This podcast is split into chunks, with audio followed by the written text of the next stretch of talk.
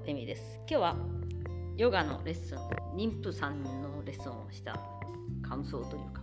お話しようかな私がそのヨガに興味を持ったというかヨガの世界に入ったのは、えー、自分が出産してからなんですけど実は。あのでもこの妊婦さんというかお腹の大きい時に経験をするっていうことが私はできなくて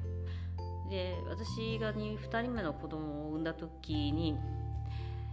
えー、まあ妊娠中がすごい辛かったっていうのがあって、まあ、それでまあ自分も、えまあ、妊娠出産のためのヨガみたいなのもずっと学び続けていて、まあ、そういう人に対してもねアプローチをしてるんですけど妊娠出産の方ってやっぱ人数も限られていて。お会いする機会はやはり少ないしグループレッスンとか、まあ、レッスンをすること自体がやはり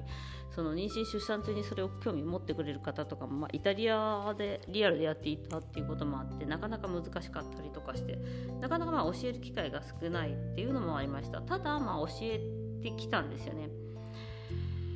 そのでやっぱり妊娠出産の方っていうのはやはりその時期しかしなかったりもするんでやっぱりと、ね、頑張って教えても妊娠で出産した時期になってあの続けてくださらない方も多いんでやはりそのそういう難しさなんかもあってあんまりその最近は頑張ってイタリアではやってきてなくて。でも今日たまたまその妊娠出産のその、まあ、出産を控えた方のヨガをしました。で、まあ、なかなか皆さんこう妊娠中ってこうリラックスしたりとかすることがやっぱり難しいんですよ。お腹に子供もいるし、まあ、いろんな弊害があってですねその寝れないとかトイレに行けないとか、まあ、いろいろあるあるんですね。その呼吸が浅くなっちゃったりとか、まあ、あのお腹の中に物理的にもう一つものがあるわけで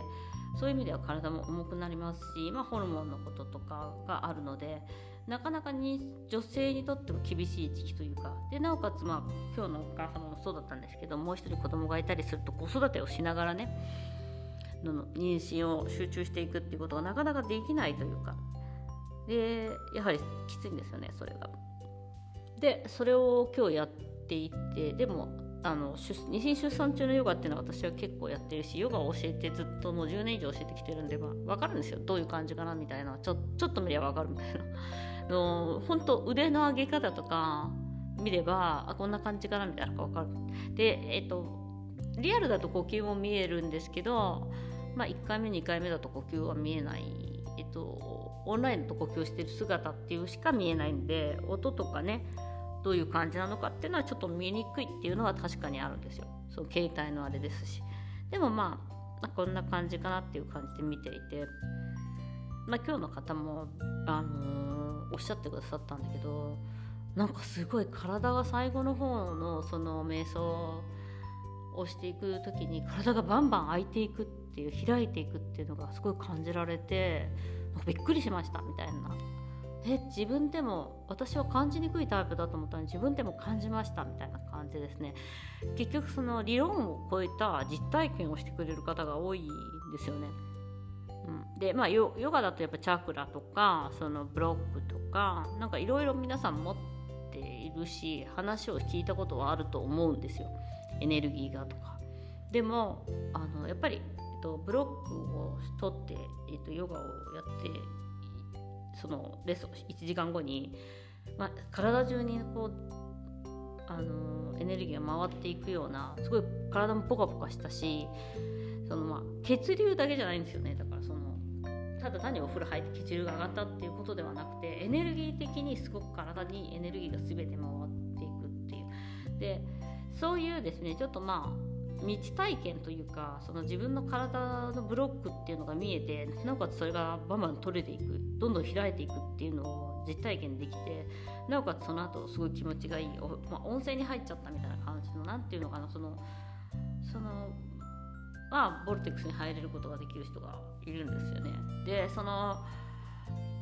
そのやっぱり源に戻ることができると皆さんすごく安心するし言葉もいらないっていうか質問とかなくなっちゃうんですよ。えこうした方がいいんですか？とかもなくてあなんか気分いいなみたいな感じで終わるっていうか。もちろんそのおしゃべりとか普通に話したりとかもできるし別に違う世界に行っちゃうわけじゃないです。トリップするわけじゃない。逆に言えばその今日のお客様はやはりそのお子様もいたんで子供がずっと横にわわわわマママママママママみたいな感じなんですよ。ずっと言う言うの。なんかこうこうで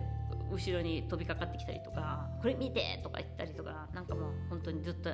横でなんかタブレットで他のもの見始めちゃってよとかいろいろすっごいまあその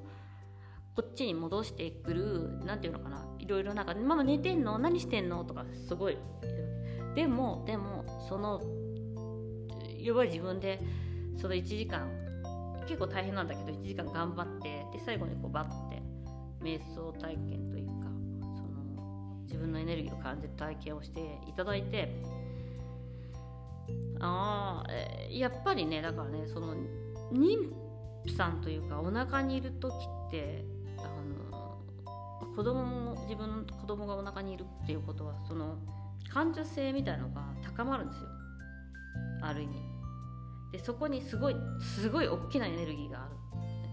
すごい大きなエネルギーなんです。それはその子供を作る地球で子供を作って育てるってやはりすごいでっかいエネルギーなんです。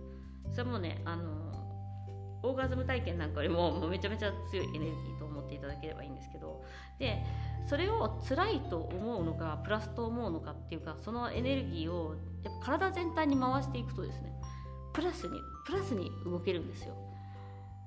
それはね欲求不満の人とかも全く同じなんですけど 実際言わせていただくとそのエネルギーをどこに持っていくかでしかなくてそのエネルギーのブロックを心とか頭とか腰とか、まあ、痛かったりとかねあのそういうものを全て取っていくとですね体中にエネルギーが回るので、えっと、プラスに使えるんですね。なのでやはりヨガをするすごくアドバンテージというか得するっていう感じであの一歩先に進めやすいんですよ。見やすいっていうかだからあのそのまあいろいろこう何て言うのかなスピリチュアルの世界って、うん、見えないものだし、えー、魂とか、えーと、エネルギーとか、えー、いろいろあるじゃないですか。でもねヨガでそれをえっとを妊婦の時期は本当に体感しやすいですね。もう本当に私よりもこの人なんか私がこんな十何年やってるよりも1回でこんなチャクラが開いたみたいなのを体験できることってあんまりないんですけどあのやっぱりできるんですよね。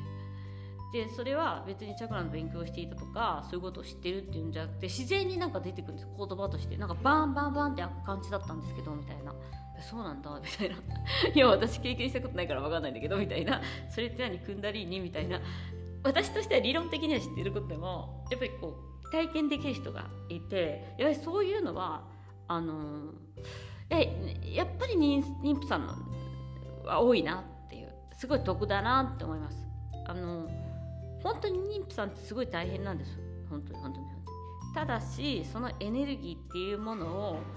うまく回していくことができるとやっぱダブルのエネルギーなんで子供のエネルギーもあるから。しかも子宮で作ってそこでボンっていうことじゃないですか。そのなのでねやはりねそこはあの妊婦の妊婦さんの時にねヨガとかするとね覚醒とかできるやすいんだろうなと思いますよ。だから。ですごい変な話になったけど。あの悟り悟り得るっていうか